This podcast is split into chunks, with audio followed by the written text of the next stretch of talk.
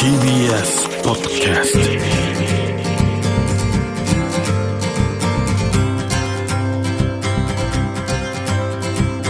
おはようございます。石川みです。日曜日のこの時間関東2500個の酪農家の皆さんの協力でお送りするこの番組。暑い日は牛乳で熱中症予防。絞りたての話題をお届けします。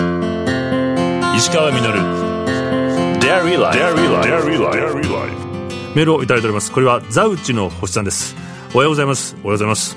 地元のラジオを聞いていたらアナウンサーが牛乳は熱中症予防に効くと話していました。じわりじわり浸透してるみたいですよ。これね結構聞くようになりましたよね、まあ、続けてずっと訴えていきたいんですけども本当のこう自然なこの食品の大切さっていうのをね守っていきたいと。思ってるんですけども、まあ、一方ですね加工食品というのもあって人間がこう料理するあるいは加工するようになったのは180年前からやってると言われてるそうです、まあ、加熱した食べ物というのは消化しやすくて衛生的で栄養価も上がることもあるので、まあ、これによって初期の人類の脳が発達し進化を促しホモ・サピエンスになる重要なステップになったとする学者もいるんですけどもこの加工技術が農業を誕生させ文明を築く礎になっていた。そうなんですね。まあ、こうした人類にとって大切な食品加工技術なんですけども、まあ、牛乳もね、まあ、加工というかこう熱処理はしてありますし、まあ、近年になって行き過ぎた加工食品というのが出てきていて逆にこれは害を及ぼし始めています、まあ、新たな化学物質や添加物高度な加工技術によって工業的に生産されているもの。トランスファットとか人工甘味料とかスターチといった安い原料に人工着色料香料乳化剤といった飾り立てをして作られるこうした加工食品はultra-processed food 超加工食品と呼ばれるようになっています。超加工食品料理する手間も省けて保存も効いてとてもこう便利な一方栄養価のバランスは悪くてもはや人体に与える影響を無視できないレベルだと国連 FAO がリサーチを行いレポートを発表しています。例えばソフトドリンク。スナックインスタントフード大量生産されたパンファーストフードなどなど日常にあふれるこうした ultra-processed food は肥満2型糖尿病がんうつ、まあ、これらを原因とした死というものを引き起こすとされまた特定の添加物は体内の善玉菌を減らしてさまざまな炎症を引き起こしてしまうそうです。さらにパッケージから環境ホルモンが体内に吸収されてしまうということも明らかになっていると。いうことででさらに香料アロマ口当たりを良くするように加えられた添加剤によって味覚を刺激され食欲をそそるように作られているので食べ過ぎとか依存を引き起こすとされて。でこれもさまざまなリサーチから明らかになってます、まあ、同時にですね人間の体だけじゃなくてプラスチックペットボトル容器にこう入っていることが多いのでこれらが地球環境を破壊してしまっていると。にもかかわらずこうしたウルトラプロセスドフードは世界中で増え続け特に経済先進国の方が増えています。でアメリカなんかでですねカロリー消費の半分をもう占めてしまっていると。でその理由は収入の増加に伴い世界中で都市生活者が増えて共働き世帯がより便利な食事を好むようになったからだということも明らかになってますが本当の理由はビッグフードと呼ばれる食品大手企業が大量にこうしたウルトラプロセスフードをグローバルにマーケティングし販売していることによると言われています。でこうした企業は政治家に寄付するなどのロビー活動を通じて健康被害の規制を緩めるように働きかけもしていると。こうしてビッグフード巨大食品企業が世界の食品の栄養価食事の取り方をコントロールし始めてしまっていると。また巨額を投じて送り出される情報に対して個人で判断して責任を取ってと言ってももう限界があるということでウルトラプロセスドフードの健康被害と環境破壊はもう明らかになっていることに対して、まあ、例えばメキシコ政府が糖尿病対策でソフトドリンクに課税し効果を上げたようにもはや新たな規制や広告規制法規制などを設ける時が来ているのかもしれないと、まあ、ちょっと厳しいなと思うかもしれないんですけどもかつてタバコもそうだったように企業の利益のために消費者の健康を害することはもう許されません石川稔 Dairy Life. Dairy Life. Dairy Life.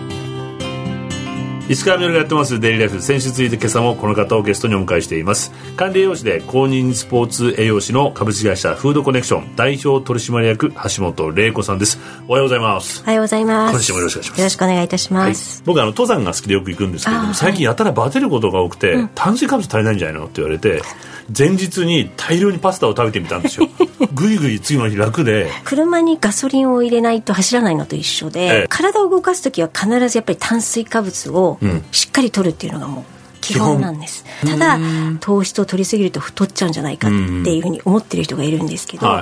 もともとあれはどちらかというとその糖尿病の人たちが血糖値をコントロールするために、あまり取らないようにするっていう、はい、そういうところから始まっているのが、すべ、ての人がもう糖質を取らない方がいいみたいになってしまったんですよ。取りすぎると中性脂肪が増えて肥満になるというだけであって、うん、その人の運動量に合っていれば太ることはないですし、うん、むしろエネルギーになりますし脳の栄養にもなりますし、お米とかはもっともっとやっぱり取っても大丈夫ですっていうことは本当に伝えてます。朝早くエナジーバーガーなんか食べて さっそうとこうお仕事に行くような CM が流れたりとかするじゃないですか、はい、ああいうことじゃないんですねあんまね。おにぎりかじった方がおにぎりかじって、丸の内とかにこう、えー、行くみたいな。食物繊維っていうものが一緒に取れると、うん、血糖値が急激に上がらないので、太りにくいって言われてるので、うん、もし気になるんだったら白米じゃなくてちょっとその雑穀が入ったものを食べるとか、はいはい、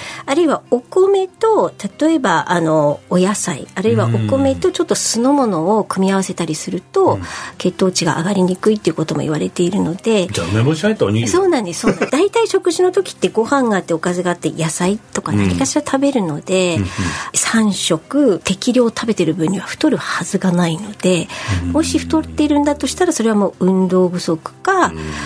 おまんじゅうとか アルコールとかはい、はい、ご飯じゃないところで余分なものを取ってると思った方がいいと思います。なるほど。プロのサッカーのサポートをしてた時もあったんですけど、うん、パスタを試合前にすごく好んで食べるんですよね、はいはい、まあ、三浦選手がパスタがいいっていうふうに言ったのでそういったこともあってすごく広まったんですけど。レジェンドがねそうですね、はい、パスタだけじゃなくて日本人にはやっぱり米も脂質が少ないので消化に良かったりとかあのそういう意味では本当にお米って特にスポーツをする人には優れてるので、はい、私はいつも選手の顔を見ると米ご飯ご飯っていうのでも分かったよって言われるぐらい お米のことは言ってるかもしれないですね。昔お母さんが言ってたことなんですね。そうですねそうです、ね、おばあちゃんとかね、はい、あとこうサプリメントっていうのも対応しちゃったりとかしてることも多いんじゃないかなと思うんですけど、うんうんうん、絶対いけないというものではないんですけれども、うん、まず食事できちんと取った上でどうしても足りないものを補うのがサプリメントなので、うんうん、まず食事でこういうところを改善していこうよと。例えば牛乳を飲むっていう簡単なことでもいいんですけど、はい。うん、それをやる前にカルシウムの錠剤を飲むっていうのはやっぱりもったいないと思うんですね、うん、美味しいもの体にいいもの食品で取るっていうのがやっぱり人間にとってはすごく自然なことなので、うん、海外の選手の方がビタミンとかやっぱりサプリメントをよく取る傾向があります。おそらくですねやっぱり日本の食事ってもう和洋中ものすごいバラエティに富んでいて特に西洋のアスリートの食事見ていても基本は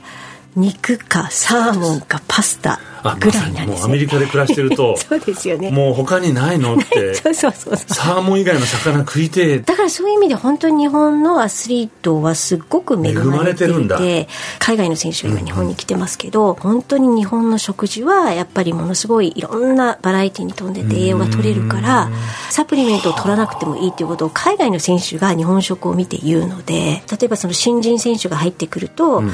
結構構大学生だとプロテインパウダーを1日3回飲むとか。プロテインみんな飲んでますよね。大好きじゃない。ですか、はい、大好きですよね。であとはいらないのにビタミン剤をなんとなく良さそうだからっていうふうに取るんですけど、うん、先輩が食事をきちんととっていて、うん、余計なサプリメントを取らないのを見てると、うん、みんなやっぱり1年間で食生活が変わってきて、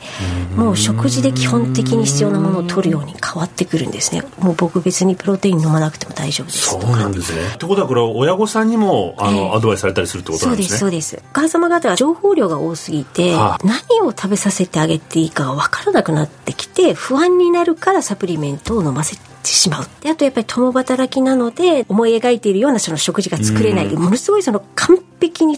食事を整えなきゃいけないと思ってるお母さんが少なくなくてですね、えー、お母さんたちみんなそうかもしれないですね。そうですね。愛情がある分。いや本当にそうなんですよ、だからもうそこまでとにかくあの整えられないから、もう買ってきたものでもいいしご飯を炊くだけであとは冷凍食品を使ってもいいし、できる範囲でまず食事で取れるようなことをやりましょうと。スポーツをしなくても例えば塾に行ってったりお稽古ごといろいろ今やってるじゃないですか。そうすると朝はこうちょっとあんまり食欲がないので食べられない、で例えば学校給食で嫌いなものを残してしまう。食べないでそのまま塾に行ってしまったりすると帰ってくるのがもう夜の9時10時結構街で見るんですよ。コンビニの前でいろいろ食べてますよね。いやご飯って僕思うんですよ。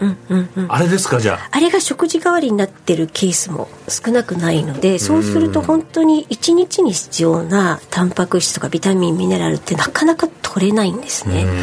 でじゃあ何を食べるかって言った時にご飯とあるいはパンでもいいんですけど主食と言われるものと、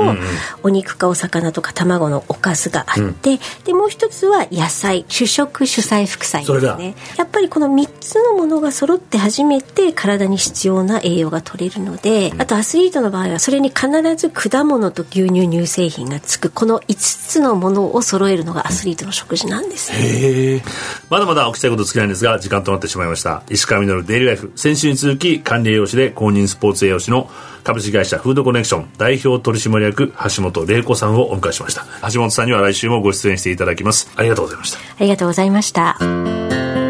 石川稔。Dairy Life. Dairy Life. 石川稔がやってまいりましたデイリーライフこの番組では皆さんからのメッセージをお待ちしております。メールアドレスはミルクアットマーク TBS.CO.JP です採用させていただいた方にはミルクジャパンのオリジナルグッズと番組ステッカーをプレゼントさせていただきます。またホームページとポッドキャストでアーカイブもお聞きいただくことができますのでよろしくお願いします。橋本さんお話を伺った後に衣食住の食っていうのが今ないがしろにされている時代だというふうにおっしゃってました。大量の、ね、加工食品とか製品の情報はすごく溢れているんですけども一方で普通のお米とか野菜とかそしてこうもちろん牛乳の情報っていうのはこうなかなかないですよね。でこうしたもともとあるシンプルな栄養価の高い食べ物を最近海外ではリアルフードと呼ぶようになってきました。この前ですね僕あのメキシコ料理を食べに行ったんですけども、まあ、これは本当のリアルなメキシコ料理で日本人の女性がメキシコ人のご主人を喜ばすためにメキシコ料理を学んだ結果本場のメキシコ料理が作れるようになったということで食べてみたんですけども全て手作りの素材の味が生きていて添加物は愛情だけなんですよとおっしゃってました。さまざまなこう技術の発達によってフェイクとかバーチャルがすごく上手に作られるようになってあたかも価値があるもののように扱われる時代だからこそこうしたリアルなものというのを改めて知って守っていく必要があると強く思いました。石川稔デイリーライフこの番組は関東2500個の酪農家関東生乳関連の提供でお送りしました。石川稔 Dairy Life. Dairy Life. Dairy Life.